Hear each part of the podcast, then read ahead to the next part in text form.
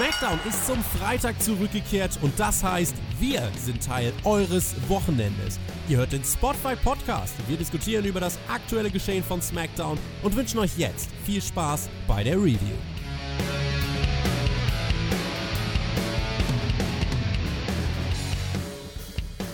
Eine ganze Menge hat man da angekündigt bei WWE. SmackDown startet endlich auf Fox und könnte womöglich als das ganz große Highlight dieser ersten Oktoberwoche im Kopf bleiben. WWE startet damit zugleich in den Milliarden TV-Deal. Ob sich das auch für die Fans auszahlt, das und mehr jetzt. In diesem Sinne einen wunderschönen guten Tag. Ihr hört den Spotfight Podcast. Mein Name ist Tobi und ihr wart sicherlich genauso gespannt auf diese Smackdown-Ausgabe wie ich und wie mein Partner für diese Review. Der ist gar nicht mal ganz so weit weg von mir, knapp 70 Kilometer Luftlinie bis nach Oberhausen. Oberhausen, was ist da? Findet gerade die, ähm, das World Tag Team Festival von WXW statt. Das hindert uns aber selbstverständlich nicht daran, diesen Podcast für euch durchzuziehen. In diesem Sinne, hallo Jonathan. Hallo Tobi, ich sitze hier im Hotelzimmer, heiße euch herzlich willkommen, liebe Zuhörer. Ich war ähnlich gehypt wie du und ich muss ja sagen, was so das Hype-Level anging, war neben AEW SmackDown meine Number One hier quasi auf geteiltem Platz für diese spannende Woche. Und äh, deswegen war es sehr, sehr interessant, sich das auch anzugucken. Und ähm, ich bin tatsächlich mit gemischten Gefühlen hier rausgegangen. Wir werden jetzt drüber sprechen, aber es war nicht das, was ich erwartet habe. So viel kann ich schon mal sagen. Ich kann zwei Sachen sagen. Ähm, ich habe einen Fehler begangen, den ich mir eigentlich bei WWE abtrainiert habe. Und ich sehe es genauso wie du. Es äh, ist insgesamt eine Show gewesen, die ich so nicht erwartet habe. War aber ähnlich wie bei dir dann auch bei mir so, dass es ähm, einen großen Hype gab auf diese Show. Auch jetzt mal ab von AEW. Ich war echt gespannt und habe mich darauf gefreut, das hier live zu schauen. Wir werden jetzt die Show mal durchgehen und äh, schauen, äh, zu welchem Endergebnis wir kommen. SmackDown startete als allererstes mit Stephanie McMahon und mit Vince McMahon, die uns kurz mal Hallo gesagt haben und wer es dann bis dahin noch nicht mitbekommen hat, der wusste es spätestens jetzt. Wir schauen Friday Night SmackDown. Es folgte dann das Intro und anschließend das Feuerwerk. Ähm, ich habe im Laufe der Woche ja die Wichtigkeit des ersten Eindrucks schon mal angesprochen. Wie ist der bei dir für SmackDown ausgefallen? Ja, war natürlich wieder super produziert. Das ist WWE, das sind wir auch gewohnt.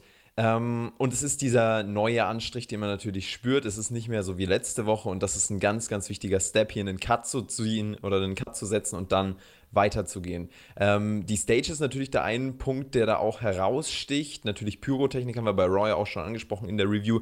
Ähm, die Stage fand ich sehr, sehr spannend, weil die sich eben ganz von äh, der Raw Stage unterscheidet, was super ist, um da eine gewisse Diversität reinzubringen. Als ich das erste Mal gesehen habe, fand ich die ganze Aufmachung, auch stagemäßig, fand ich die Aufmachung ähm, recht, ähm, recht gut. Hab die dann bei der Show gesehen, dachte mir so, okay, irgendwie ist es trotzdem weird und mit der Zeit, auch mit den Einzügen, habe hab ich es dann immer mehr wieder, habe ich immer mehr Gefallen dran gefunden. Also es äh, war ein guter neuer Anstrich, würde ich sagen, ein wichtiger neuer Anstrich und WWE kann ja sowas, da delivern sie. Ich fand auch die Stage in erster Linie riesig, die war groß, grenzte sich ab zu Raw ähm, und man hat ja generell so als Look so ein bisschen Futuristik äh, als Motto sich auf die Fahne mhm. geschrieben. Ich finde, das hat man auch in diesem äh, ersten Einspieler dann gemerkt, im Opener der Show. Ähm, so wie die Superstars äh, dann dort äh, eingefügt wurden, dargestellt wurden. Aber ich muss sagen, mich spricht dieser Look an. Und äh, die Atmosphäre, die es erzeugt hat, ich muss sagen, nach diesem Intro, nach dem Feuerwerk, als ich die Bühne gesehen habe, habe ich gedacht, yo, Leute, ich bin bereit. Ich bin bereit dafür. Mhm. So, und ich sagte, wer auch bereit war, Becky Lynch, der Raw Women's Champion, ähm, beginnt SmackDown auf Fox. Sie kommt zu lauten Reaktionen heraus, bewirbt nochmal SmackDown als Raw Women's Champion und wird dann unterbrochen von König Corbin, der meinte, er als König muss natürlich die Show starten. Und dann ertönte auch schon die Musik von The Rock. Der wurde selbstverständlich gefeiert. Im Ring angekommen, ja, hat der dann Baron Corbin beleidigt, unter anderem als Burger King auf Crack, gefolgt äh, von Burger King Chance. Rock brachte dann seine populären Catchphrases. Allesamt beleidigte Corbin weiter, äh, brachte Becky als The Man over. Beide haben Corbin fast schon gemobbt, muss man sagen. Dann sprachen sie irgendwie nochmal zwei drei, Minuten, äh, zwei, drei Minuten über die Größe von Baron Corbins Geschlechtsteilen. Ja, und dann fertigten Becky Lynch und The Rock Baron Corbin ab. People's Elbow Rock Bottom und SmackDown startet mit der Demütigung des amtierenden King of the Ring. Das war auch äh, ähnlich zu erwarten. The Rock kommt raus und wird jemanden demütigen. Das ist ja äh, bei seinen letzten Auftritten immer so gewesen und dafür lieben ihn die Leute ja auch. Ich fand das ganz, ganz beeindruckend. Die Crowd war hier direkt drin auch als Becky Lynch hier rauskam, also ich habe The Rock direkt zum Start erwartet, dachte mir dann, okay, dann kommt Becky Lynch, ja, kann man auch machen. Und dieser Hype hat sich einfach übertragen, auch auf Becky Lynch. Sie ist natürlich auch in gewisser Weise äh, trotzdem noch over, auch wenn dieses Momentum klar abgenommen hat. Und die heiße Crowd hat natürlich SmackDown nochmal hier aufgewertet, auch zum Start. Äh, und dann eben The Rock und dann wurde es wieder großartig im wahrsten Sinne. Ähm, du hast diesen riesigen Unterschied gesehen zwischen Baron Corbin und The Rock sowieso, aber auch zwischen The Rock, seinem Charisma, seiner Delivery, seinem Micwork und allem, was da nebendran und dahinter und danach und davor quasi bei WWE zu sehen ist. Es ist unfassbar. Ich frage mich, wieso ist niemand so gut wie The Rock? Was macht dieser Typ so was macht ihn so großartig? Ich glaube, das muss man wirklich mal analysieren, weil was der in den Leuten auslöst, ist ja unfassbar. Das waren unglaubliche Reaktionen, die der hier gezogen hat. Und es ist ja, im Endeffekt ist es, glaube ich, ein Hexenwerk, also kann ich mir vorstellen. Aber auf der anderen Seite denke ich mir halt, ist es denn wirklich so äh, komplex? Er hat halt ein riesiges Charisma und das ist halt heftig. Das ist ein Thema, was vielleicht äh, mal zu analysieren wäre, in den Wrestling Topic Talks zu hören bei uns auf Patreon. Ich sag mal ganz ehrlich, ähm, wir analysieren das WWE-Produkt und jemanden, der alle zwei Jahre einmal vorbeischaut, weiß ich nicht, ob wir den im WWE-Produkt jetzt nochmal analysieren müssen. Wenn er da ist, dann äh, zieht er, dann zieht er Reaktion. Äh, hier am Anfang der Sendung natürlich auch für die Zuschauer, die eingeschaltet haben, ein Highlight und ähm, ich sag mal so, The Mac hat zum Beispiel in der NXT-Review gesagt, äh, man soll auch mal eine neutrale Sicht auf die Dinge haben. Ähm, ich habe das jetzt auch dann mal versucht und ich sah dann hier in erster Linie, wie The Rock halt äh, ganz klar äh, outperformed hat den guten Baron Corbin und den amtierenden King of the Ring wirklich gemeinsam mit Becky Lynch komplett bloßgestellt hat. Und Baron Corbin ist tatsächlich eine absolute Flachpfeife, der uncool auf der Stirn tätowiert hat und eigentlich auch nichts kann, wurde dann von beiden abgefertigt ich weiß nicht, ähm, fandest du The Rock direkt am Anfang zu bringen, war der perfekte Zeitpunkt? Muss man SmackDown mit The Rock starten? Ähm, er ist halt sozusagen der Elephant in the Room und daher würde ich sagen, schon, das bietet sich an und kann man definitiv so machen. Diese Kritik jetzt hier, guck mal, Baron Corbin wird geburied, ich denke, das ist ähm, auch zu erwarten gewesen und The Rock lebt halt davon, Leute in gewisser Weise zu buryen oder in gewisser Weise auch ähm, sich über Leute lustig zu machen. Das ist ja das, was er so großartig kann und was ihn ikonisch macht. Und er hat aber wiederum auch in diesem Segment nicht nur Baron Corbin geburied, sondern auch Becky Lynch overgebracht. Das sollte man hier unbedingt noch dazu erwähnen. Man hat hier nicht nur Corbin und Rock gegeneinander gesetzt oder äh, wie man es auch in der Vergangenheit gemacht hat, ähm, Rock und Rowan oder, oder Wyatt oder äh, wer war denn noch dabei? Rock und, gab es Rock und Elias mal? Ich weiß Rock es gar nicht, aber auf jeden Fall. Die gab es auch äh, zusammen. Es, es gab ja gewisse Konstellationen, ähm, aber hier hat man halt wirklich quasi wie bei Ronda Rousey damals, so habe ich mich ein bisschen dran erinnert gefühlt, hat man auch jemanden overgebracht und das war sehr, sehr wichtig. Ich wollte noch zu meinem Startstatement sagen, ich habe jetzt doch mal drüber nachgedacht und äh, denke, man kann das auch falsch verstehen. Ich meinte jetzt bei, ist das wirklich so schwer, nicht, dass es keine Kunst ist oder so, oder dass jeder das können kann oder dass, dass, dass das super easy ist. Das ist eine riesige Kunst, was, was The Rock da macht.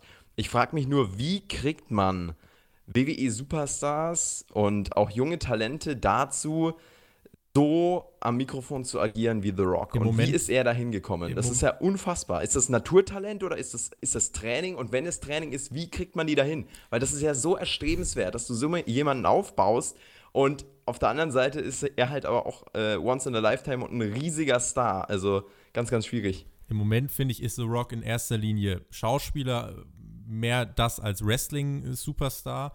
Ähm, und natürlich diese Popularität spielt eine Rolle und das boostet nochmal das Charisma, was er hat. Das Charisma ist für mich so der, der Kern. Er hat einfach diese Connection zu den Leuten. Mit ihm verbinden die Leute eine glorreiche Zeit im Wrestling. Sie jubeln ihm zu, verbinden wirklich nur das Positive mit ihm.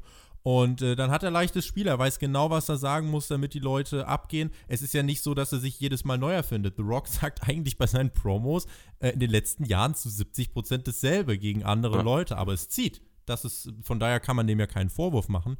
Ähm, aber es ist jetzt nicht so, dass es eine undurchschaubare Kunst wäre. Ähm, es geht einfach, glaube ich, um die, um die Person äh, dahinter, um die Popularität, die sie mitbringt, die Zugkraft und die hat The Rock ja jetzt auch außerhalb des Wrestling-Businesses in der Filmbranche aufgebaut, hat sich einen riesen Namen gemacht und all das begünstigt dann solche Reaktionen wie hier bei ähm, SmackDown. Es ging dann nach diesem Anfangssegment äh, in die Werbung und äh, kein Scheiß, zu diesem Zeitpunkt war dann schon fast ein Viertel der Sendung rum.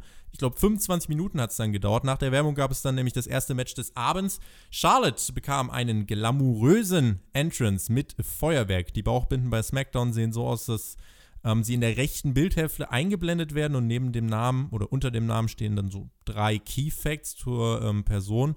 Zudem fiel auf, dass man ganz viel mit diesen räumlichen Grafiken arbeitete, sowohl bei Charlotte als dann auch bei Sasha Banks, die kurz darauf äh, herauskam. Bailey kam auch noch dazu und wir bekamen das Women's Tag Team Rematch von der Raw-Ausgabe im Madison Square Garden von vor ein paar Wochen. Banks und Bailey gegen Charlotte und Becky. Ähm, bevor wir über das Match reden, wie haben dir denn die Entrances gefallen?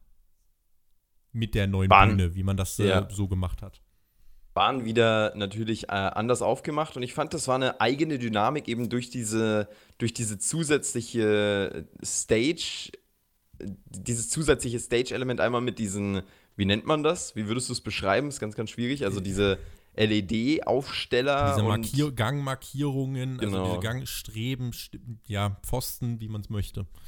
Genau, und das hat halt so ein, auch so ein, wie eigentlich bei der Raw-Stage, so ein jetzt kommt jemand raus Look. Und das ist eigentlich bei einer Stage, finde ich, sehr, sehr geil und sehr, sehr wichtig. Bei Raw hat man das ja auch, da geht so die, die Halfpipe quasi runter und man nimmt Fahrt auf. Das soll es ja, quasi aussagen. Bei SmackDown ist es halt so, guck mal, hier geht jemand raus und dann kriegt er auch so einen Anschub, so hat man das ja immer animiert. Äh, auch ähm, das fand ich absolut, äh, ja, stimmig, war super natürlich, war WWE-Style, war WWE-würdig und auch TV-würdig da hat man sich schon was einfallen lassen. Und ähm, ja, vom, vom Look and Feel natürlich top. Das Problem bei den Entrances ist halt eher, dass sich die ähm, Leute, die diesen Einzug dann machen, jedes Mal gleich bewegen und das halt dann in einer gewissen Weise eine Choreografie ist, die dann wieder unauthentisch wirkt, aber das ist ein ganz anderes Thema. Ich sag dir mal so viel. Ich finde, die Art und Weise, wie auch die äh, Entrances präsentiert wurden, das hat diesen Rahmen nochmal unterstützt. Das war groß. Und ich behaupte einfach mal, wer ähm, hier eingeschaltet hat bei SmackDown, dieses The Rock-Segment gesehen hat und dann diese Entrances gesehen hat, der schaltet nicht ab. Also gerade bei dieser Aufmachung denkst du als Zuschauer, du schaust ein großes, wichtiges Produkt. Bis zu dieser Stelle der Show. Du hast halt The Rock gesehen, den alle ganz toll finden. Dann hast du diese Entrances gesehen, wo du denkst, ja, guck mal, Feuerwerk und dann kommen die Frauen da, cool. So, und dann bekamen wir nach 26 Minuten äh, das erste Match dieser Show. Becky und Sascha, die ja am Sonntag bei Hell in a Cell aufeinandertreffen, gerieten während des Matches aneinander. Am Ende brachte Charlotte nach etwas weniger als 10 Minuten dann den SmackDown Women's Champion Bailey zum Abklopfen. Ich habe direkt eine Frage an dich. Hast du hier eine Match-Story erkannt? Vielleicht auch gerade im Vergleich mit dem Raw-Match vor ein paar Wochen. Ähm, es war auf jeden Fall schwächer, es war auch irgendwie unspektakulärer und es war so dieser Letdown nach diesem großartigen Anfangssegment. Das muss, möchte ich nochmal dazu sagen. Das war natürlich super. Das war richtig, richtig stark und ein krasser Start in diese Show. Und dann kommt halt dieses äh, Frauenmatch ohne Weitererzählung so wirklich. Und das war eigentlich das, was mich am meisten gestört hat. Äh, nicht mal so sehr fokussiert, war jetzt hier eine Match-Story drin. Auch ein TV-Match braucht nicht immer eine Match-Story sondern eigentlich braucht es einen Purpose. Was will man damit erzählen? Und das muss nicht unbedingt in einem Match eine Story mit einer krassen Psychologie sein, sondern das kannst du auch darüber hinaus machen. Oder du kannst auch nur die Leute darstellen, showcasen und that's it. Und in, in wenigen Minuten eine Match-Story zu erzählen mit riesiger Match-Psychologie, das ist auch manchmal einfach zu viel verlangt, würde ich sagen. Ähm, aber mir hat die Weitererzählung hier gefehlt. Also man du, du hast ja die Wahl. Entweder du, du zeigst die Fehde, wie sie war, wie sie ist und was so der Status quo ist, oder du zeigst eine Weiterentwicklung und erzählst diese Story einfach dem, dem auch recht neuen Zuschauer teilweise weiter. Weil hier waren ja ganz, ganz viele auch in den ähm, an den Fernsehgeräten, vielleicht auch in den Zuschauerreihen, kann ich mir vorstellen, die SmackDown jetzt nicht jede Woche gucken und dann einfach dieses Match nochmal sehen. Und dann war es wahrscheinlich einfach eine Darstellung vom Status quo, ein Showcase für die vier Damen. Und dafür war es in Ordnung, aber ich hätte mir halt hier eine Weitererzählung gewünscht aus der Perspektive des regelmäßig einschaltenden Fan. Da hat mir was gefehlt.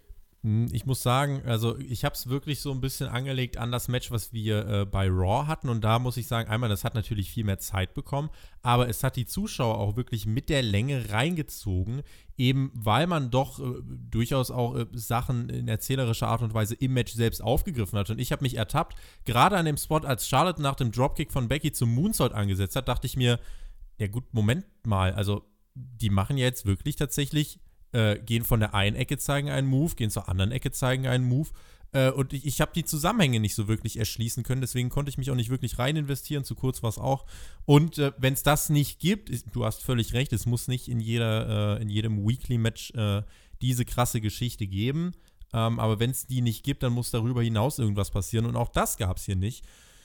Und ähm, ja, deswegen, da bin ich eigentlich soweit äh, auf deiner Seite. Eine andere Sache, die ich ansprechen möchte, sowohl The Mac als auch TJ haben ja unabhängig voneinander in den Reviews aus dieser Woche zu NXT und AEW die Picture-in-Picture-Werbung herausgestellt, die äh, ja dem Produkt nochmal einen klaren Anstrich von so einem Sportevent verpasst hat. Das gab es hier bei SmackDown allerdings nicht. Also ich habe auf Sky geschaut, habe aber zwischendurch einfach, weil es mich interessiert hat, auch mal äh, geguckt, wie sieht das im amerikanischen TV aus. Ähm, keine Picture-in-Picture-Werbung, sondern viel Werbung. Das können wir vielleicht an, der Thema, äh, an, dieser äh, an dieser Stelle auch mal erwähnen. Es war viel Werbung, es war sehr, sehr viel Werbung. Ähm, das hat mich dann auch ein bisschen rausgenommen. Wir haben ja beide live geschaut. Wir recorden ja hier nach der Show direkt unser erster Eindruck, unsere ersten äh, Gedanken auch dazu. Und ähm, das war tatsächlich auch was, was aus dieser Showdynamik rausnimmt. Das stimmt schon. Es waren zwei Stunden, da geht das noch. Wenn du halt eine drei Stunden hast mit der äh, drei Stunden Show hast mit der Werbefrequenz, dann wird es sehr sehr schwierig, da auch am Ball zu bleiben, glaube ich. Hier bei SmackDown war es hart an der Grenze, dass es noch funktioniert hat und absolut dieses Picture-in-Picture-Werbeding äh, war für den, für den Sportanstrich von SmackDown und NXT eine sehr, sehr gute Sache. Äh, sorry, Genau, AEW und NXT. Korrigiere mich, wenn äh, ich hier mitten in der es Nacht. Es ist 4.36 Uhr, verzeiht uns sowas bitte.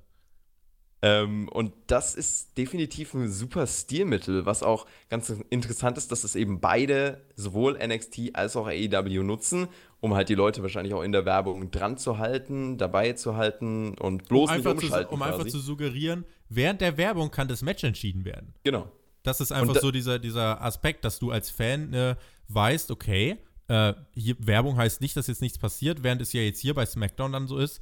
Äh, wenn du weißt, es kommt eine Werbung, weißt du, okay, jetzt wird das Match nicht entschieden. Ja, und da, da ist halt der Unterschied ganz klar von SmackDown zu NXT und auch zu AEW sowieso, da ist ja nochmal ein größerer Unterschied. Ähm, aber SmackDown ist eben diese TV-Show.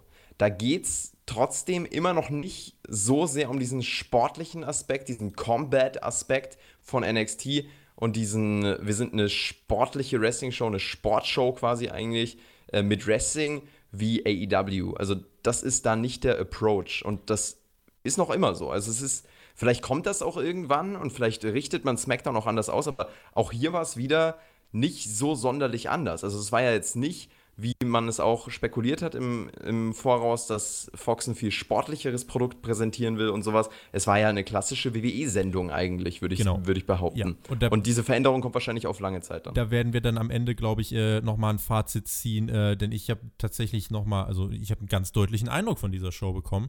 Ähm, dazu dann äh, später mehr. Eine Sache, die wir jetzt noch abhaken, ich würde das ganz gerne, diese ganzen Produktionssachen jetzt abhaken, damit wir gleich zu den ganzen anderen Sachen kommen. Ähm, und zwar in Sachen Produktion, so dieses erste Match. Ähm, man hat ja im Voraus gemunkelt, gibt es neue Kamera-Angles und so weiter und so fort. Mir ist spezifisch nichts aufgefallen, außer man hat häufiger auf die Kamera geschnitten, die so äh, auf Seite der Entrance-Rampe so am Ringrand stand. Äh, die hat man sehr oft in diesem ersten Match und im Laufe der Show benutzt. Sonst ähm, ist dir irgendwas aufgefallen an ähm, neuen Camera-Shots oder ähnliches? Ähm, auch minimal. Also ich glaube, so Drohnenshots hat man ein bisschen mehr verwendet. Ähm, und in der Aufmachung hat sich auch etwas anders angefühlt, aber jetzt nicht markant. Also ich glaube, wenn man nicht speziell darauf achtet, hat man nicht gemerkt, dass sich irgendwie was groß ändert. Und ich glaube, auch das ist so eine Entwicklung, da wird man äh, Woche für Woche neue Dinge ausprobieren, ohne jetzt einen klaren Cut und einen richtigen Clash mit dem zu bringen, an was sich der Zuschauer quasi gewöhnt hat. Aaron Andrews war backstage und interviewte The New Day. Dazu vielleicht, ich finde, sie trat ähm, auf in einem anderen Verhalten wie die eigentlichen WWE Backstage-Interviewer. Also sie war da mit ihren äh, Moderationskarten und ging das auch erstmal seriöser an. Am Ende des Segments hat sie dann mit ähm, The New Day getanzt, äh, die nochmal auf den Main Event heiß gemacht haben. Ich habe kurz überlegt, ob ich sogar mal dem Ganzen ein, eine gewisse, einen gewissen Journalismus unterstellen sollte. Am Ende des Segments habe ich das äh, für mich mit einem klaren Nein beantwortet. Klassiker, ja. Äh, aber fand ich auch ein, mal einen anderen Approach, fand ich mal ganz schön, das auch mal so zu sehen. Sie stach da auf jeden Fall heraus auch. Wir bekamen die Ankündigung. Universal Champion Seth Rollins ist bei SmackDown und er trifft auf Shinsuke Nakamura. Out of nowhere, Jonathan. So sieht's aus. Einfach mal hier den äh, Rollins zu SmackDown zur großen ähm, großen Fox-Premiere geschickt. Wieso nicht? Ist ja auch, äh, sollte er zumindest sein, einer der größten Stars. Und ähm, war aber auch hier wieder relativ lauwarm, habe ich mir dann gedacht. Im Gegensatz zu seinem Fädengegner, den er aktuell hat. Richtig. Wir haben aber, nachdem wir diese Ankündigung gesehen haben, sind wir nochmal in die Werbung gegangen, haben dann äh, erstmal einen Rückblick gesehen auf den äh, blauen Teppich von der Pre-Show, haben ein paar Legenden gesehen und Heavyweight-Boxer Tyson Fury. So, und dann kam Raws, äh, Raws Top-Champion Seth Rollins heraus zu einem, ja, richtigen Badass-Entrance, wie ich fand. Da kam die Stage wirklich nochmal äh, zum Vorschein, auch mit Feuer dann rechts und links. Ähm, als er dann im Ring angekommen ist, sahen wir plötzlich Bray Wyatt mit einer neuen Ausgabe des Firefly Funhouse. Er hat seine Charaktere nochmal vorgestellt. Er meinte, ja, hier sind wir bei SmackDown und jetzt muss ich euch erstmal vorstellen, wer überhaupt bei mir im Funhouse wohnt. Und ähm, ja, Ramblin' Rabbit, er lebt wieder und war verkleidet als Seth Rollins. Äh, und Ramblin' Rabbit hat Rollins gesagt: äh, Du, ich rate dir, renn ganz schnell ganz weit weg. Mercy und Ramblin' Rabbit wurden dann in so einen kleinen Hell in a Cell Käfig gesteckt und äh, ja, dann war Ramblin' Rabbit auch schon wieder tot. Mercy the Buzzer hat ihn getötet. Ja, und Wyatt meinte dann: History repeats itself am Ende und äh, schloss das Firefly Funhouse mit Now it's your turn. See you in hell. Jonathan, was denkt man sich, wenn man das erste Mal SmackDown auf Fox schaut und das sieht? Man denkt sich wahrscheinlich, was zur Hölle passiert hier gerade? Ähm, das ist definitiv ein sehr, sehr innovativer Aufbau auch gewesen für jetzt nochmal dieses Match am Sonntag im Hell in a Cell Käfig für Rollins und Wyatt. Ich fand das sehr, sehr schön äh, zu sehen, auch wie Wyatt wieder hier seine Kreativität spielen hat lassen mit diesem Hell in a Cell Käfig, den er da mit reingebaut hat. Also wieso nicht? Das fand ich absolut absolut in Ordnung. Ich fand es sogar ein sehr, sehr gutes Segment, muss ich sagen. Also einfach, weil es die Charaktere des Funhouse nochmal präsentiert hat, weil es diesen Charakter Bray Wyatt präsentiert hat, als diesen kompletten Weirdo. Und ähm, es hat einen so ein bisschen fragend natürlich zurückgelassen, aber das soll ja Bray Wyatt auch tun. Die Reaktionen auf ihn in diesem Segment waren super stark. Die Leute, die das erste Mal einschalten, denken sich, okay, was hat es mit dem auf sich? So, der, okay, aber er zieht Reaktionen, ist ja auch schon mal was, was Eindruck schindet. Die ähm, Fox-Offiziellen, da gab es ein Bild auf Twitter dazu, die saßen auch ganz ratlos in den Zuschauer rein, also das, das, das erste gesehen kurz, haben. Hätte ich jetzt auch kurz eingestreut, der liebe Herr Bruns hat das auf Twitter äh, geteilt. Deren Reaktionen waren gelinde gesagt, ähm, sagen wir mal verwirrt. Äh, es gab die lustige Caption dazu, dafür haben wir eine Milliarde ausgegeben. Ich, also wenn du das als erstes zum ersten Mal im TV siehst, ich weiß nicht. Also ich glaube, es gibt zwei Möglichkeiten. Entweder du denkst dir, what the fuck und bleibst dran. Oder du denkst dir, what the fuck und schaltest ganz schnell wieder weg. Mal gucken, wofür sich die Leute entschieden haben eigentlich. Aber das ist ja bei Wrestling generell, ne? Also das ist ja nicht nur auf dieses Segment bezogen. Also wenn du Wrestling guckst, wenn du Wrestling magst, dann würde ich auch sagen, dann musst du mit sowas klarkommen. Das gehört halt dazu Das gehört auch zu so einem Charakter wie Bray Wyatt dazu. Und bei Wrestling generell denkst du dir dann halt, ich schalte hin, okay, what the fuck? Entweder ich schalte äh, wieder weg oder ich lasse mich halt von diesem What the fuck einsaugen, so wie wir das tun. Ähm, das ist halt der Unterschied dann. Dann kam Shinsuke Nakamura und eine Werbepause. Das Match startete dann und es ging auch gar nicht wirklich lang, äh, denn es wurde nach kurzer Zeit ähm, dann auch eigentlich schon wieder dunkel. Es hat nicht mal drei Minuten gedauert, bis es dunkel wurde.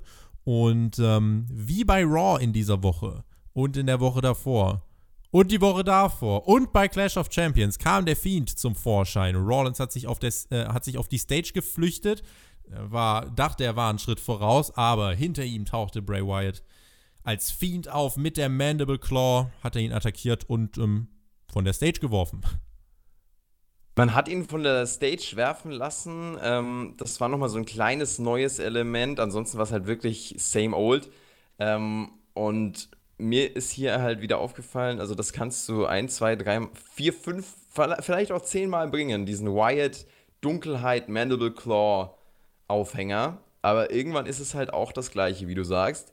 Und jetzt hat man ihn hier noch von der Stage geworfen. Das war so ein Mini-Ding, was halt anders war als davor. Aber sonst war es halt wirklich sehr, sehr gleich äh, und zu ähnlich, würde ich sagen. Da kann man ja auch noch mehr mitspielen. Also man wird das auch definitiv machen und auch Wyatt wird da sicherlich wieder seine Kreativität mit einfließen lassen, was er glücklicherweise darf bei seinem Charakter. Und dann wird das definitiv ähm, wieder vielfältiger. Aber hier hat mir das gefehlt. Und hier hat mir auch dieser letzte Hype auf den Sonntag gefehlt. Also es war zwar diese Kreativität im äh, Firefly Funhouse, ähm, aber für mich war hier in dieser Show dann zu wenig der Impuls. Guck mal, die beiden, die hassen sich aufs Blut, die begegnen sich in diesem Käfig am Sonntag, schalte ein, da siehst du einen Fight, da geht's richtig ab. So. Also dieser Impuls war für mich persönlich am Ende zu wenig da. Und ähm, das ist mir halt hier aufgefallen, trotz dieses Aufbaus, weil es war ja schon dann relativ äh, prägnant und präsent nochmal aufgebaut in dieser Show mit äh, zwei Segmenten, also Firefly Funhouse und dann noch Match von Rollins, beziehungsweise dann diesem Eingriff von Wyatt. Und dafür hat es mich dann leider trotzdem zu wenig gehypt, würde ich jetzt sagen. Ich würde behaupten, Hell in a Cell hat SmackDown einfach mal gekonnt ignoriert. Also wer gehofft hat, dass da für die Card noch was dazukommt, der wurde enttäuscht. Dazu und dann nachher mehr. Ich würde mich anschließen. Ich behaupte einfach mal, das haben wir jetzt oft genug gesehen. Das haben wir gesehen gegen Foley, gegen Angle, gegen Kane, jetzt drei, viermal gegen Rollins. Und ähm, ich bin froh, wenn der Sonntag dann vorbei ist. Äh, Rollins scheint ja auch wirklich nichts dazu zu lernen. Der Fiend ist absolut dominant und muss am Sonntag ohne Wenn und Aber den Titel holen. Und dann müssen sich die Stories auch weiterentwickeln, äh, dass wir wegkommen von den ständigen, ähm, die Story, also die Story Wyatt und äh, Rollins besteht wenn man das Firefly Funhouse mal ausklammert, wirklich nur aus immer wieder derselben Attacke. Deswegen God bless the Firefly, äh, Firefly Funhouse, aber äh, man sollte sich nicht zu sehr einfach auf die Präsentation verlassen, denn so gut die ist, wenn du die jede Woche ein, zweimal siehst, du, dann äh, wird auch die irgendwann Standard. Wir hatten ähm, wieder Werbung und damit war dann die halbe Show rum, Jonathan. Und ich habe auf Twitter oft gelesen, dass sich die Leute mehr erwartet haben und äh, generell der, der Eindruck so nach der ersten Stunde SmackDown war noch so ein bisschen verhalten. Absolut. Also ich dachte mir dann auch zu dem Zeitpunkt, wow, das ist ja jetzt schon wieder sehr generisch. Das fühlt sich ja schon wieder sehr an wie WWE Normalo Fernsehen, also wie auch die Wochen zuvor. Und ich dachte eigentlich, dass es diese Woche oder diese SmackDown-Episode zumindest einfach mit diesem neuen Boom und quasi diese, diese Neuigkeit, dieser neue Sender dass es sich dann auch neuer anfühlt. Jetzt war es trotzdem sehr auf diesen alten Fäden trotzdem basiert. Aber das zeigt halt, die alten Fäden und auch die aktuellen Rivalitäten tragen dein Produkt. Egal wie viele The Rocks du bringst, im Endeffekt wird es trotzdem ähm, mit den Superstars zu tun haben, die du halt über die Jahre aufgebaut hast oder eben nicht aufgebaut hast. Zum Zeitpunkt hier in dieser Show angelangt, Hälfte, 50 Prozent circa, dachte ich mir dann, es muss was passieren jetzt. Es muss was kommen und dann kam ja zum Glück auch was. Ich sag mal so, du kannst halt SmackDown neu anstreichen. Die Superstars sind halt dieselben und deren Vorgeschichten oder eben nicht vorhandenen Vorgeschichten sind dann auch die selben. Aber es kam dann was. Wir äh, kamen zu einem der ja, groß angekündigten Matches bei dieser Show. Kevin Owens sollte in einem Leitermatch auf Shane McMahon treffen. Ein, äh, ein, ein Entrance bei SmackDown bekam Kevin Owens leider nicht. Kein Entrance bei dieser Show. Anders als Shane McMahon. Ja, er bekam einen, also Shane McMahon bekam einen halben Entrance, denn Owens eilte zur Stage und es brach ein Brawl aus. Das Leitermatch dauerte dann keine vier Minuten und dann gab es direkt den Elbow-Spot von Shane gegen Owens aufs Kommentatorenpult. Es kam Werbung. Nach der Werbung ist Kevin Owens plötzlich auf dem äh, Top Rope, zeigt den Frog Splash vom Top Rope aus, äh, auf eine Leiter außerhalb des Rings. Es gab dann eigentlich auch fast äh, im Anschluss danach direkt den Coast-to-Coast-Spot. Und als Shane dann nach oben klettern wollte, wurde Owens, äh, wurde er von Owens auf eine Leiter gepowerbombt. Und dann hatte Owens den Koffer nach, äh, wie lang war es? Äh, lass mich schauen, nach 13 Minuten abgehangen. Das war das Leitermatch, Jonathan. Und ich habe festgestellt, ein Leitermatch ist nicht für eine Wochenshow konzipiert. Es war halt ein Leitermatch, das für eine Wochenshow dann irgendwie reingedrückt gewirkt hat, aber es war sehr, sehr wichtig, dass man das hier gebracht hat, weil die Show davon trotzdem, finde ich, sehr profitiert hat. Also man hat ähm, die Werbung mit diesen zwei Sprüngen eingerahmt, man hat diese Spots gebracht und die waren sehr, sehr wichtig für die Show, weil es eben ein ganz anderes Element nochmal reingebracht hat und dadurch aufgelockert hat. Also ohne dieses Match hier, Owens gegen Shane, wäre diese Show deutlich langweiliger gewesen trotzdem. Das hat hier eine gewisse Kurzweiligkeit reingebracht, auf jeden Fall. Ähm, und deswegen war das hier trotzdem für mich ein positiver Punkt an diesem Abend. Und äh, ja, über die Matchqualität kann man sich streiten. Ist halt die Frage, magst du diese Art von Spot-Wrestling? Weißt du, was mich ähm, am meisten, weißt du, was mich am meisten gestört hat? Du hast halt, du hast gemerkt, dass, also so ein Leitermatch ist eigentlich immer auf un, ungefähr 20 Minuten oder mehr konzipiert. Die haben das halt wirklich gepresst und so kommt es dann zustande, dass Kevin Owens nach drei Minuten so sellen muss, als wären 15 Minuten vorbei. Nach drei Minuten liegt er pumpend und unbeweglich auf dem Kommentatorenpult und das kaufe ich, das ich einfach nicht ab. Sowas bringt mich tatsächlich aus dem äh, Produkt raus. Nun war es bei dieser Show so, wir haben kein längeres Match gesehen, so wirklich. Aber äh, das ist halt eigentlich trotzdem so ein antiklimatischer Punkt, ganz einfach, dass hier die, die zeitlichen Verhältnisse, das Pacing überhaupt nicht gepasst hat. Und eigentlich kannst du das Match ziemlich leicht zusammenfassen: Spot, Werbung, Spot, Spot, Finish. Und das ist mir für ein gutes Leather-Match tatsächlich zu wenig. Das war aber nicht schlecht. Das war ein belebendes Element für diese Show. Als Leiter-Match äh, war es aber halt wirklich in dieser komprimierten Version nicht Wochenshow tauglich. Das kannst du hier bei dieser oh, Start. Das, ich finde, das kannst du hier bei dieser Startausgabe machen. Aber Leather-Matches, alle weiteren Leather-Matches gehören in den Pay-Per-View oder mit 20 Minuten in den Main-Event von SmackDown mit einer Werbeunterbrechung. So ja. war es mir irgendwie ein bisschen es war, es war zu gedrängt. Und ich glaube, wenn Björn da wäre, eigentlich müsste er an dieser Stelle kritisieren, dass es einfach nur Spot an Spot war. Ich finde, viel anders kann man es auch gar nicht sehen.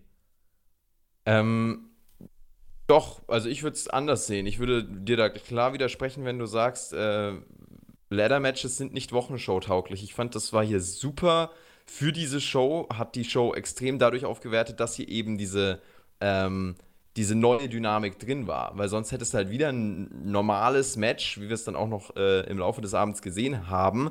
Und das hat eine, eine ganz andere Facette nochmal mit reingebracht und hat auch eine Action involviert, die Leute vor den Fernseher lockt und da hält und ähm, ja, einfach nochmal was anderes auslöst. Also ich fand das ganz, ganz wichtig, dass man hier auch so eine äh, Facette des Produkts zeigt, denn irgendwie hat sich auch so angefühlt, dass WWE hier viele Showcase-Momente bringt, mit The Rock zum Beispiel. Das ist möglich, wenn The Rock da ist oder wenn jemand wirklich eine krasse Promo hält. Diesen äh, Effekt wollte man halt zeigen auf Fox. Das kann sein, das ist unser Potenzial. Ähm, dann diese, dieses Spot-Wrestling hier bei Owens gegen Shane, ähm, was natürlich je nach Geschmack dann unterschiedlich gut ankommt, aber in dieser Show absolut auflockernd wirkt. Das würde ich sagen, kann man nicht anders sehen.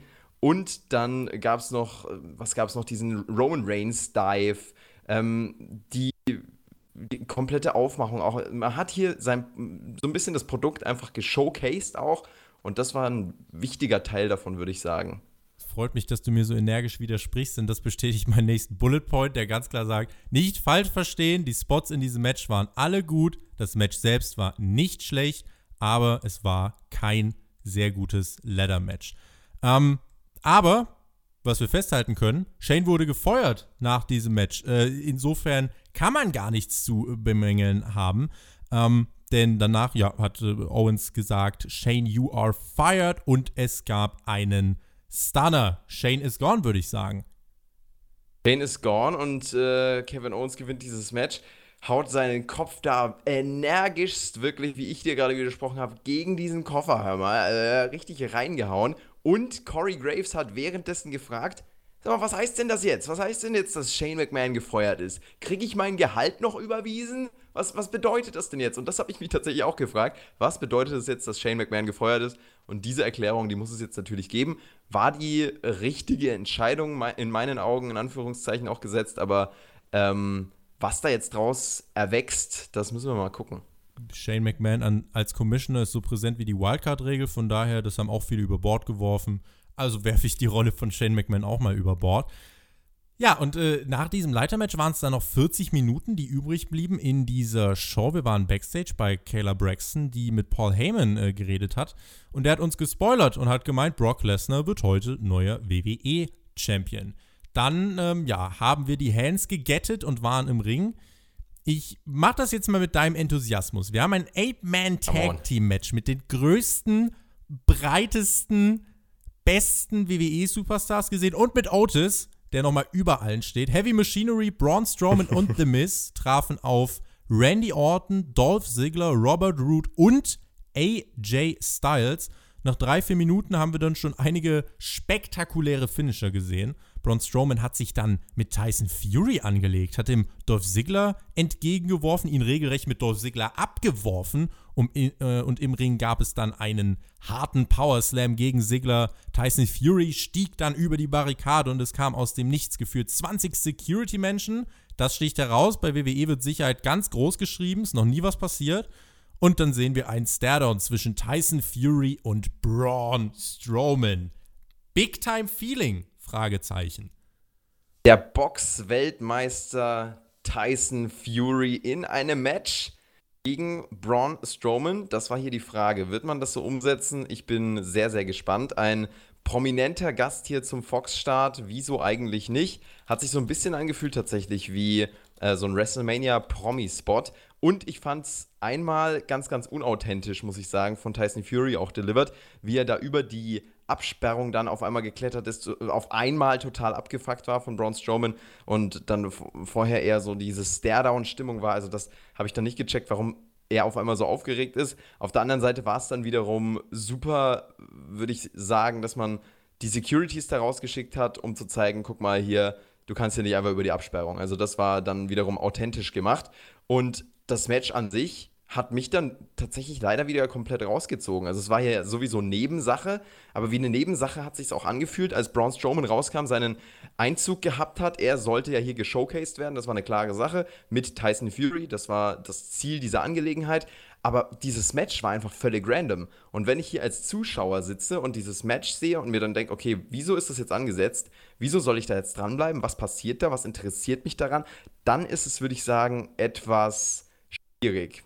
Und ähm, das Gefühl hatte ich hier. Es war einfach für mich ein bisschen zu random. Und ich versetze mich halt gerade bei so einem ähm, Start wie bei Fox ähm, hier versetze ich mich in die Lage eines Zuschauers, der halt noch nicht so investiert in das Produkt ist und der sowieso dran bleibt, weil er darüber redet in der Review oder weil er einfach schon lange, äh, länger Fan ist, sondern ähm, der muss jetzt erstmal da reingezogen werden. Und was machst du, um diesen Zuschauer reinzuziehen? Sicherlich kein random Tag Team Match, bei dem er gar nicht weiß, okay, was passiert jetzt hier. Und das fand ich etwas, äh, etwas eigenartig. Auf Twitter wurde geschrieben, Fox wollte hier viele neue Charaktere präsentieren. Dem würde ich so energisch widersprechen wie du mir gerade. Äh, denn außer Braun Strowman und äh, Tyson Fury wurde hier niemand präsentiert. Und dann finde ich es umso mehr eigentlich bedauernswert, dass da die Raw Tag Team Champions im Match stehen, dass da das SmackDown Top Tag Team Heavy Machinery steht, dass da AJ Styles steht, der auch komplett untergegangen ist. Ich weiß gar nicht, was er hier gemacht hat. Ähm, und ja, es hatte einfach dieses random Feeling. Und ähm, ja, Tyson Fury gegen Braun Strowman, Klammer auf, Fragezeichen, Klammer zu, bestätigt ähm, nochmal das, was ich am Ende der Show dann nochmal ganz gern äh, ansprechen würde. Man möchte das jetzt halt haben, um natürlich auch die Headlines in den, in den äh, News-Zeitungen und Online-Portalen und so weiter zu kriegen. Die wird man kriegen, ähm, aber auch dahinter steht eigentlich eine, eine gewisse Message. Dazu dann später mehr. Machen wir weiter mit Daniel Bryan, der dann bei den Kommentatoren saß. Es gab ein Lumberjack-Match zwischen Rowan und Roman. Und an dieser Frage, Jonathan, äh, äh, an dieser Stelle die Frage, wer sind gerade SmackDown Tag Team Champions? Ähm, SmackDown Tag Team Champions sind äh, The Revival, oder? Ich muss sagen, ich musste googeln, ich wusste es tatsächlich nicht. Richtig, The Revival, das sind die aktuellen SmackDown Tag Team Champions. Die äh, standen unter anderem neben den Viking Raiders, Intercontinental Champion Shinsuke Nakamura, dem B-Team, Zack Ryder, Titus O'Neill, Heath Slater, einige andere, die waren da als Lumberjacks so mit am Start. Ja, und das Match, das lief auch nicht, äh, ja, es lief, es war das zweitlängste Match des Abends, neun äh, Minuten. Ähm, und wir haben irgendwann dann den äh, Spot gesehen, wo es dann einen Superman-Punch von äh, Rowan, äh, wo, wo Rowan einen Superman-Punch einstecken musste von Roman. Was sind das eigentlich für zwei Namen? Und, äh, und dann kam Luke Harper heraus und prügelte sich mit den Lumberjacks und Roman Reigns sprang heldenhaft über das oberste Seil in alle hinein und dann konnten die Lumberjacks für den Rest des Matches nicht mehr aufstehen, weil Roman Reigns einfach alle so entscheidend hart getroffen hat, äh, dass sie nicht mehr aufstehen konnten. Alle down. Die sind auch tatsächlich nicht mehr wirklich hochgekommen. Daniel Bryan räumte dann äh, Harper mit dem Running Knee ab. Reigns holte per Spear dann den Sieg gegen Rowan. Es gab am Ende den Handschlag von Reigns und Bryan, begleitet von Yes Chance. Wie stehst du zu diesem Segment der Show? Gibt es auch ein lautes Yes von dir? äh, Finde ich ganz spannend, wie ähm, man das hier umgesetzt hat. Also diesen Dive von Roman Reigns habe ich ja schon beschrieben. Das war ein super Moment, um zu sagen, oh, guck mal, Action hier, ne? Also das war wieder ein guter Moment für TV-Zuschauer, auch für die Live-Zuschauer, die sind ja mega drauf abgegangen. Hat man super äh, inszeniert, auch äh, WWE großes Kompliment. Das sind diese Momente, die du brauchst in so einer TV-Startshow. Ähm, ich, ich, muss dann sagen, ich hatte einen sehr traurigen Moment. Ich fand es sehr, sehr schade, als äh, Rowan rauskam und einen anderen Theme-Song hatte.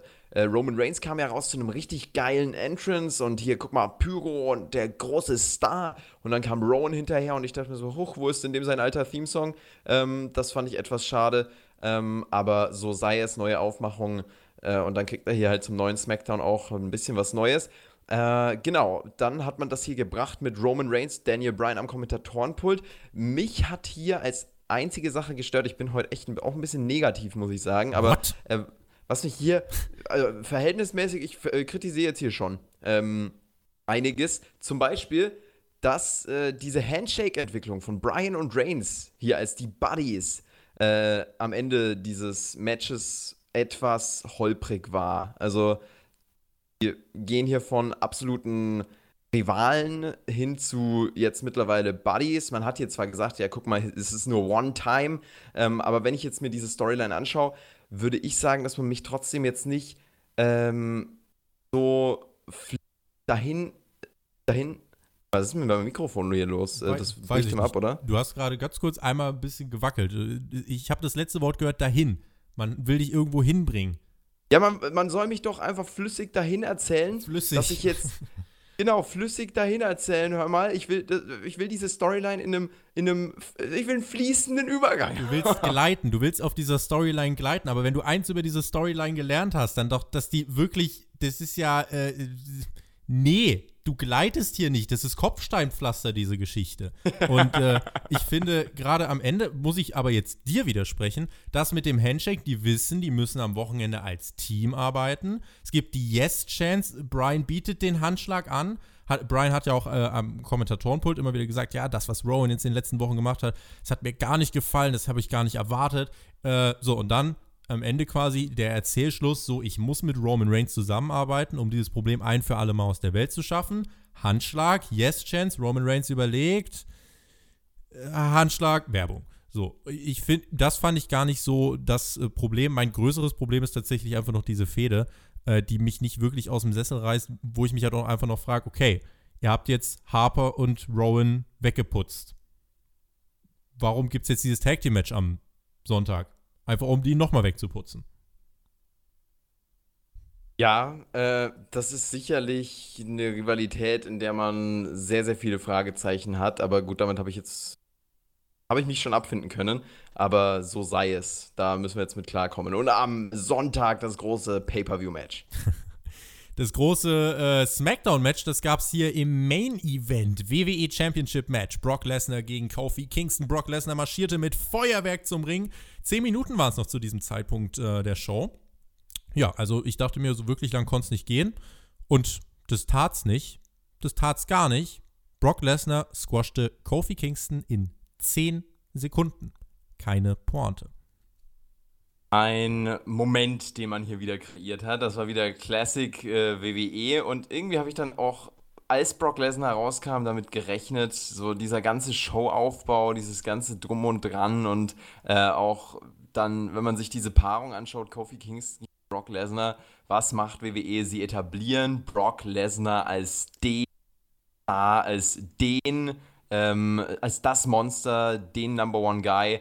Und äh, Kofi Kingston hatte eine starke Regentschaft, hat wirklich viel äh, gewinnen können und unterliegt hier jetzt aber trotzdem in wenigen Sekunden. Also das war hier ganz, ganz klar wieder, um Brock Lesnar diesen klaren wirklich eindeutigen Aufbau zu geben. Man kann jetzt argumentieren, dass Kofi Kingston wieder ein Witz ist, würde ich nicht sagen. Ähm, äh, kommt es darauf an, wie man weitermacht, würde ich eher behaupten. Also er hat jetzt diese Regentschaft gehabt, die war auch gut. Er war, würde ich sagen, nicht der WWE-Champion, den auch SmackDown als Brand gebraucht hat. Er hat dann trotzdem äh, nicht ansatzweise so viel Star Power wie ein Brock Lesnar. Das ist natürlich auch ein harter Vergleich, weil kaum jemand hat so viel Star Power wie Brock Lesnar.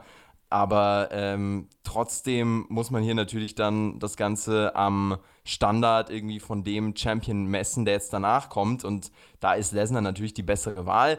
Äh, die Umsetzung fand ich tatsächlich nicht verkehrt. Klar, der Kofi Rain wird hier äh, in Anführungszeichen dann auf äh, Brock Lesnar gewastet, aber er wird ja nicht gewastet in dem Sinne, sondern man baut Brock Lesnar wieder auf. Und das kann man jetzt als äh, Brock Lesnar-Hater ganz, ganz schlimm finden und sagen, ja, guck doch mal hier, äh, wieso baut man den denn nochmal auf? Den muss man nicht mehr aufbauen. Würde ich teilweise zustimmen, du musst den nicht mehr super groß aufbauen, aber um hier Momentum äh, wieder reinzukriegen, auch für seine Regentschaft, war das definitiv ein Mittel, was man wählen kann. Und ob er jetzt in fünf Minuten gewinnt oder in zehn Sekunden, ähm, er gewinnt hier diesen Titel und davon sind wir, denke ich, alle ausgegangen. Jetzt bin ich gleich mal gespannt. Ähm, also, in erster Linie habe ich das äh, erstmal als große Ohrfeige leider für Kofi Kingston wahrgenommen. Äh, denn da hältst du den Titel äh, eigentlich seit WrestleMania bis nach den SummerSlam bis in den Herbst hinein, um ihn in 10 Sekunden an Brock Lesnar abzugeben. Das ist das eine.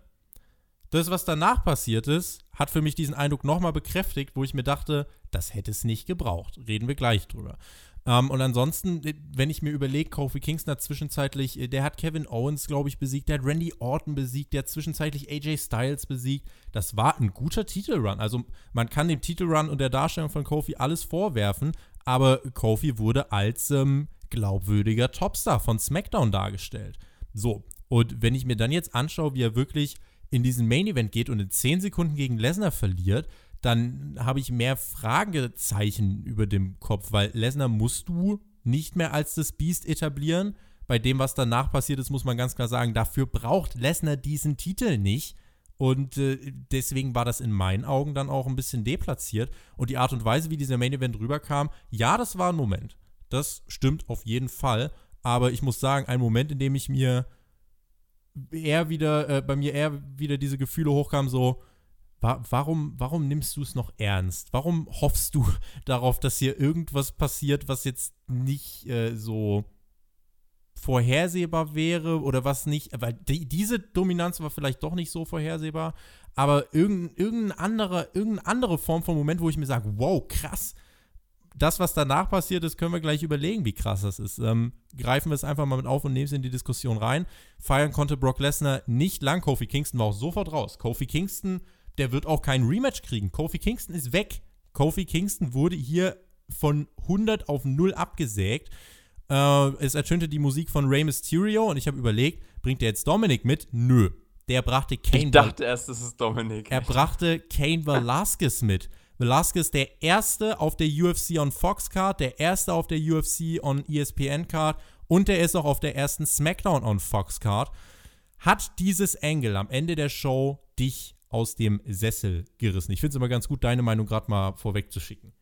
Ja, gerne. Ähm, ich fand, äh, also tatsächlich, ich würde jetzt nicht sagen, es hat mich aus dem Sessel gerissen. Ich sitze hier immer noch fest im Sattel und im Sessel drin. Okay, es ist eher ein äh, Holzstuhl in diesem der Hotel, der eher unbequem ist. Aber äh, ich dachte mir trotzdem, hey, das ist ja, ist ja schon auf jeden Fall wieder ein Moment. Also WWE denkt halt in Momenten, das muss man, glaube ich, ganz, ganz klar hier mit reinbeziehen. Das ist ja diese Art von WWE eine Show zu kreieren. Ähm, wie bauen wir da am besten diese Momente rein? Zumindest auch bei dieser Show war es wieder so und auch bei WrestleMania. Also bei diesen großen Shows arbeitet WWE ja genau so. Das hat man die letzten Jahre ganz, ganz klar gesehen. Und Brock Lesners kurzer, äh, kurzes Match und äh, schneller Titelgewinn war ein Moment. Und dann Kane Velasquez, äh, den ich kurz für Dominic gehalten habe, mit Rey Mysterio hier rauszuschicken. Das äh, war schon dann bei ähm, Raw aufgebaut. Das war definitiv eine ziemlich geile Sache. Ähm, da, da ja auch eine gewisse Parallele ist. Also das erste Wrestling-Match von Kane Velasquez war ja direkt auf großer Bühne, war bei Triple Mania 27.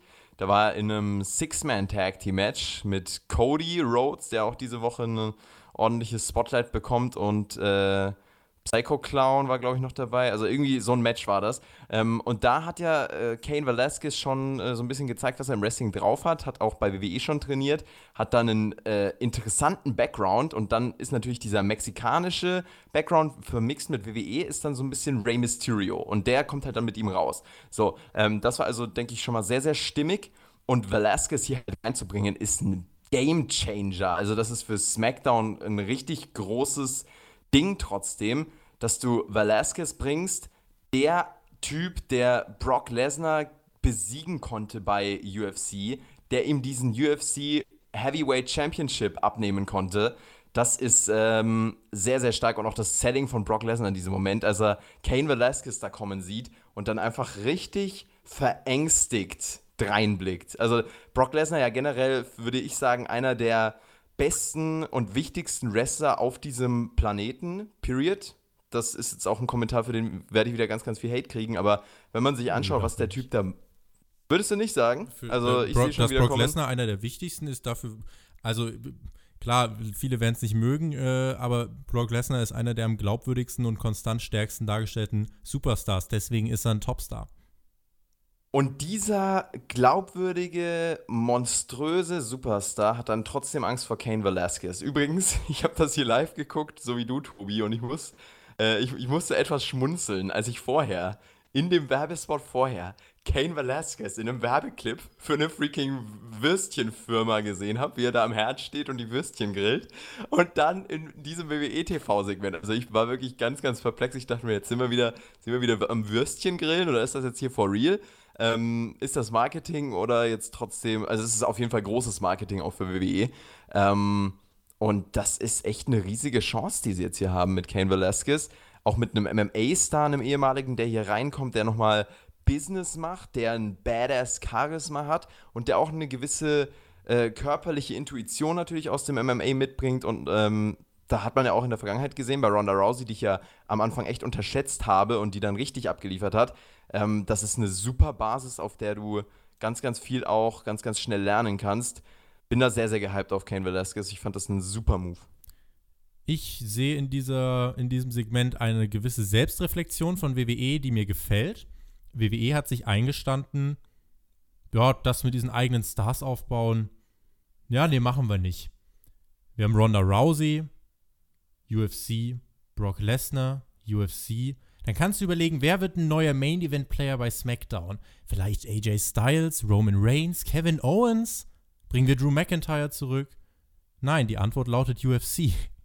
Kane Velasquez. WWE baut keine Stars auf. Sie nehmen einfach alte UFC-Stars, die Popularität haben. Ja, das ist ein Money-Match. Aber Brock Lesnar gegen Kane Velasquez ist ein Money-Match, an dem WWE so quasi gar keinen Anteil hat. Ich finde, das sollte man hier ganz, ganz klar erwähnen. WWE greift auf bestehende Popularität zurück, mit der sie nichts zu tun haben. Dazu kommt Tyson Fury. Irgendwo mitten in dieser Card. gegen Braun Strowman, während ein AJ Styles in so einem random Eight-Man-Tag-Team-Match steht und untergeht.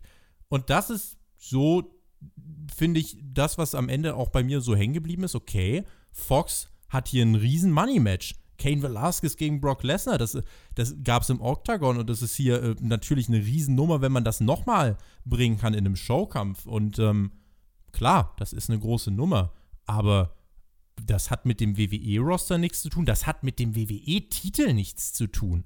Dieses Match braucht keinen WWE-Titel, um groß zu wirken. Jeder, der sich dafür interessiert, der irgendwie mit UFC zu tun hat oder mit MMA generell, der wird das auch so gucken. Also insofern auch der WWE-Titel hier bei mir in, in meinen Augen völlig falsch aufgehoben. Dazu kommt, da leiten wir gleich aufs Fazit eigentlich über, Fox bzw. SmackDown hat, finde ich, den Blick fürs große Ganze so ein bisschen verloren. Denn, meine lieben Damen und Herren, am Sonntag findet Hell in a Cell statt. Wir haben zwei Tage vor dem Pay-Per-View drei Matches auf der Card. Bei SmackDown gab es keine Ankündigung für ein weiteres Match bei Hell in a Cell. Wie kann das sein? Und ich sag euch, Brock Lesnar gegen Kane Velasquez wird es nicht bei Hell in a Cell geben.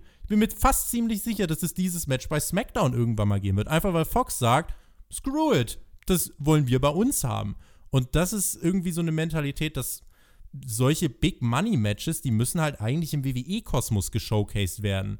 Nun sind es aber zwei Superstars, die halt dieses Aufeinandertreffen hochgehypt haben, eben nicht im WWE-Kosmos, sondern im UFC-Kosmos. Und Fox sieht darin Geld oder Quote und das werden sie bei sich bringen. Das wirkt, wie ich finde, aber irgendwie antiklimatisch und ist ein dicker, fetter Kritikpunkt. Weshalb ich auch am Ende sagen würde, dass so diese letzten 10, 15 Minuten, ja, das waren Momente, aber das waren Momente, an denen ich mir am Ende dachte, puh, also du hast wieder den Fehler gemacht, Erwartungen zu haben.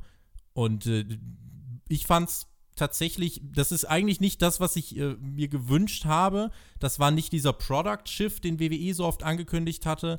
Ähm, es war ein Product Shift gewissermaßen in die Richtung, ja, wir verlassen uns auf einen weiteren UFC-Star und auf einen ehemaligen Heavyweight-Boxer, Tyson Fury. Aber ansonsten, wen hattest du noch? Du hattest The Rock, der overgegangen ist. Becky Lynch, Roman Reigns. Das waren die Stars in dieser Show. Kevin Owens wirkte gegen Shane McMahon auch stark. Nun hat er gegen eigentlich so einen halben Non-Wrestler gewonnen, muss man sagen also insofern, ich, ich tue mich hier schwer, äh, da wirklich so diesen, diesen großen äh, Product-Shift zu sehen. Und generell in der Ausrichtung von SmackDown bleibt bei mir am Ende hängen, das war noch mehr Sports Entertainment als sonst. Und ich habe wirklich erwartet in dieser Ausgabe, okay, wir kriegen hier eine Sportveranstaltung, AEW, NXT haben das ja in dieser Woche äh, beide sich zum Vorteil gemacht und haben auch gute Kritiken dafür bekommen. Das waren beides Shows, die wirklich am, am Zeitgeist des Pro Wrestling dran waren und bei vielen gezogen haben. Während SmackDown auf mich wirklich den Eindruck machte, das ist keine Sportveranstaltung erstmal, sondern eine reine Entertainment-Veranstaltung. Das wird mit jetzt Lesnar gegen Velasquez, wird es diesen Sportveranstaltungsaspekt bekommen, aber alles in allem war SmackDown noch entertainment-lastiger irgendwie als sonst, fand ich. Und äh, insofern, ja, ging das in eine andere Richtung, als ich das für diese Ausgabe erwartet habe. Ich glaube auch tatsächlich, dass Fox ähm, vielleicht auch durch NXT und AEW nicht mehr so klar in diese sportliche Richtung gehen möchte, sondern dann vielleicht trotzdem Weil mehr auf die Shows so gut bewertet setzt. wurden, oder? Ähm, pff, ist eine gute Frage. Vielleicht will man einfach nicht das bringen, was man am Mittwoch schon sieht. Nicht also das bringen, was gut ankommt. Gut, es ist halt die Frage, kommt das bei Mainstream gut an? Das ist, ist wirklich die Frage, die man sich hier stellen muss. Ähm, die ist auch gar nicht so leicht zu beantworten. Ähm, WWE richtet sich halt trotzdem klar hier mit SmackDown logischerweise auch auf den Mainstream aus. Und das hat man ja gesehen mit diesen Stars, die man eingesetzt hat. Und du hast absolut recht. Ähm, Raw Einsetzung ist jetzt seit vier, fünf Jahren auf äh, Mainstream ausgerichtet und ist mehr in Richtung Sports Entertainment gegangen und Raw verliert seit Jahren Quote. Das ist eine Diskussion, ich möchte da jetzt gar nicht drauf einsteigen. Das ist so eine Grundsatzdiskussion. Ich würde eher zu den Stars noch was sagen. Ähm, die sind definitiv, ähm, also es ist, eine ganz, ganz interessante Dynamik, die du hier hast. Du hast in deinem eigenen Kader relativ wenig Zugkraft, relativ wenig Star Power, aber schaffst es trotzdem immer wieder von außerhalb Draws zu bekommen, wie zum Beispiel Ronda Rousey, die ja ein riesiger Erfolg war. Ähm, und jetzt hier eben auch Kane Velasquez zum Beispiel. Das ist ganz, ganz spannend, dass WWE dann eher so eine Strategie fährt. Ähm, und eigentlich auch eine super Methode, um dann trotzdem, und eine super wichtige Methode, eine eigentlich elementar wichtige Methode, um zu überleben, äh, dann trotzdem von außerhalb Stars zu bekommen. Stell dir nur vor, ein Conor McGregor läuft bei WWE irgendwann die Rampe runter. Ähm, das sind so auch, das ist so diese Dynamik auch aus anderen, ähm, aus anderen Sportarten, zum Beispiel aus anderen ähm, Entertainment-Bereichen auch Leute zu ziehen, die dann mit einem sportlichen Hintergrund trotzdem hier einen Mehrwert bieten können. Und das ist ganz, ganz spannend. Äh, ja, und glaub, da es ist es ist einfach super wichtig für WWE dann überhaupt solche Stars zu, zu bieten. An der Stelle schaltet sich mein subjektives Empfinden ein. Ich schalte eigentlich das nicht ein, um alte, oder nicht um alte, alt sind sie ja nicht, aber um ähm, Leute nach ihrer UFC-Karriere zu erleben oder im, im Herbst ihrer UFC-Karriere. Dafür schalte ich eigentlich kein WWE ein. Ähm, aber genug andere. Das, ja, das wird sich zeigen. Ich bin wirklich gespannt. Äh, deswegen äh, kann ich es insgesamt äh, wirklich auch nur aus meiner Perspektive einschätzen. Tue mich schwer, da irgendwie schon äh, den Überblick, also ich habe noch keinen Überblick so wirklich gewonnen. Ähm, wie ist das bei den Leuten angekommen? Sagen die Leute jetzt, äh, oh cool, okay, Lesnar gegen Velasquez, krass, ich freue mich auf die nächsten Wochen? Oder sagen die Leute, hm, Kane Velasquez, wie viele Leute können mit Kane Velasquez überhaupt was anfangen? Also das kommt ja auch nochmal dazu. Das ist wie gesagt, für Fox, für UFC ist das eine äh, ne, ne Sache, die äh, auf jeden Fall, wo ganz groß Money Match draufsteht. Aber für den WWE-Kosmos, ich sehe das alles wirklich noch ein bisschen äh, mit ganz, ganz viel Vorsicht und äh, weiß nicht, ob das die Hauptzielgruppe ist und ja, wo Fox die Hauptzielgruppe sieht. Das sind so Sachen, die werden sich in den nächsten Wochen dann äh, noch ein bisschen zeigen. Insgesamt habe ich dann äh, jetzt auch gerade ein bisschen nochmal geschaut. Auf dem äh, Spotify äh, Twitter-Kanal habe ich äh, gefragt, ähm, wie denn die Leute SmackDown fanden. Und äh, bei den Kommentaren, die man so liest, ist der überwiegende Teil eher etwas underwhelmed und dann gibt es äh, ein paar Stimmen, die sagen, das war eine gute Show, bei der alles rausgehauen wurde und in den nächsten Wochen wird man sehen, wo es hingeht. Ähm, ich würde auch sagen, also wir warten mal, äh, bevor wir ganz große Fahrt, ein großes Fazit ziehen zu, wie ist SmackDown jetzt auf Fox, wie es in den nächsten Wochen weitergeht. Aber ich muss sagen, für diesen ersten Eindruck, ich habe mit was anderem gerechnet. Ich würde nicht mal sagen, dass das eine wirklich schlechte, das war keine schlechte Show aber ich habe einfach wirklich mit einem anderen Produkt gerechnet. Ähm, das gab es nicht. Insofern hat mich das so ein bisschen, äh, ja, insgesamt verwirrt, würde ich sagen.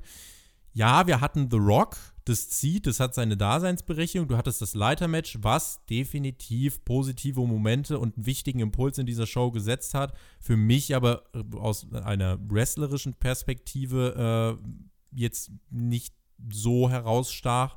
Ähm, und dann hattest du die Übergangselemente, das Eight-Man-Tag-Team-Match, wo du Strowman und Fury in den Fokus stellst, wo die anderen eher irrelevant sind. Dann hast du diesen kleinen Aufbau für Hell in a Cell mit äh, Roman und äh, Brian, die das Tag-Team-Match aufbauen. Und halt den Main-Event, in dem Kofi Kingston komplett abgesägt wird. Äh, jetzt völlig aus dem Title-Picture vielleicht auch verschwindet. Und ähm, hast jetzt da Kane Velasquez als neuen Main-Event-Player ich glaube, das sind insgesamt einfach viele Sachen, die ich so nicht erwartet habe. Und deswegen ist es irgendwie auch schwer, das einzuschätzen. Also eine schlechte Show war es nicht. Äh, ich würde jetzt aber auch gerade mich noch zurückhalten, um zu sagen, das war ein äh, Feuerwerk, was wir da gesehen haben. Deswegen bin ich ganz gespannt, was die Leute zu SmackDown kommentieren werden. Ich auch. Schreibt das auf jeden Fall gerne rein. Abonniert auch unbedingt den äh, Spotify Podcast, wenn ihr es noch nicht getan habt. Ich würde sagen, ähm, es war auf jeden Fall eine coole Show. Es war unterhaltsam. Es hat mich abgeholt. Ich habe es äh, geguckt und ich fand es recht kurzweilig. Also für so Smackdown-Standards fand ich es ähm, eine gute Show, aber ich dachte halt wirklich, es wird eine super Show. Es wird ein richtiger Knall zum Start vom Fox, ähm, vom, äh, der, vom, vom, von der Fox-Premiere. Das war äh, eine andere Erwartungshaltung, wie du es sagst. Und das macht es dann natürlich underwhelming wiederum. Wenn du viel erwartest und in Anführungszeichen dann weniger bekommst. Ich glaube, dass die aktuellen Fäden, die, das, das aktuelle Programm auch bei WWE hier dann so präsent war, aber dann auch ohne wirklich interessante Weiterentwicklung, dass es diese Show dann wiederum teilweise auch in den Mitten runtergezogen hat. Es gab diese Highlights, aber eben auch so Segmente und Matches, die entweder random waren oder ohne eine wirkliche Weitererzählung stattgefunden haben. Und SmackDown war auch hier wirklich von den eigenen aktuellen Fäden getragen, in großen Teilen und nicht hauptsächlich von den Topstars. Du kannst die Topstars bringen zum Anfang und zum Ende, aber was dazwischen passiert, entscheidet halt trotzdem maßgeblich, ob der Zuschauer das dann guckt, ob er dran bleibt oder nicht. Und ähm, das hat man eben diese Woche schon gesehen, was passiert, wenn wirklich die aktuellen Fäden das Ganze ziehen und dann ist es halt nicht mehr mit dieser Erwartungshaltung mitgekommen. Äh, von daher kann ich jeden, jeden verstehen, der da sagt, ja, ich war ein bisschen underwhelmed. Jetzt bin ich sehr, sehr gespannt, was da in der nächsten Zeit bei SmackDown auf uns wartet und wie man jetzt auch mit diesen Entwicklungen äh, umgeht bezüglich Kane Velasquez. Ansonsten gibt es ja keine krasse Entwicklung jetzt hier bei SmackDown, bei der ich sage, okay, nächste Woche muss ich unbedingt einschalten. Ähm, gut, die mit Kane Velasquez reicht aber wahrscheinlich jetzt auch erstmal. Was sagst du dazu, dass wir bei Hell in a Cell jetzt drei Matches haben? Also das wird Bester Pay-Per-View ever. Es wird darauf hinauslaufen, also der Pay-Per-View wird vier Stunden gehen. Ähm, der Pay-Per-View wird zu 70, 80 Prozent aus kurzfristigen Ansetzungen bestehen. Ich bin sehr gespannt. Also ich hoffe einfach, dass man das recht kurz hält. Wenn man das nämlich, äh, wenn man das sehr äh, dann rauszieht, dann wäre es natürlich äh, problematisch. Aber du wirst ja darüber sprechen. Ich leider nicht. Ich bin dann Sonntagmorgen erst so um 1 Uhr zu Hause oder so und dann bin ich so fertig, dass ich leider nicht mehr Podcast in Podcast-Form bin und in, ich gucke jetzt eine Show-Form. Aber wir werden hier auf jeden Fall delivern, äh, den Spotify Podcast. Tobi, wird es die Review eigentlich live geben? Die Review ist live geplant. Das hängt vom körperlichen Zustand des Björns ab. Ähm, der wird sich im Laufe des Sonntags äh, dann ergeben. Geplant ist eine Live-Review an dieser Stelle sind wir wohl mit SmackDown soweit durch, während bei dir ein schönes Rauschen nach oben fährt. Nein, lauter, nein, lauter, lauter, lauter, lauter, lauter, lauter. Und da hat er sich gemutet. Ähm, vielleicht zum Abschluss die Feststellung, ich glaube, dass solche Pro-Wrestling äh, Aspekte, wie wir sie bei AEW und NXT gesehen haben, im Moment einfach so ein bisschen mehr meinen Nerv treffen. Dafür schalte ich ein. Äh, hab bei SmackDown tatsächlich auch mehr diesen Fokus darauf erwartet. Den gab es dann letzten Endes weniger, deutlich weniger, als ich dachte. Ja, aber ähm, wir werden mal schauen, in welche Richtung sich das alles äh, hinbewegen wird. Ihr werdet in der nächsten Woche beim Spotify Podcast äh, alles äh, hören, was sich so entwickelt. Raw Review, SmackDown Review, wo der Jonathan, der Björn am Start sein werden. Hell in a Cell haben wir gerade angesprochen, wird es live geben. Aber natürlich auch AEW, NXT, Hauptkampf. Wem das alles nicht reicht, der kann uns auf Patreon auch noch supporten. Da gibt es unter anderem die Wrestling Topic Talks zu spannenden Themen mit Leuten, die wirklich Ahnung davon haben.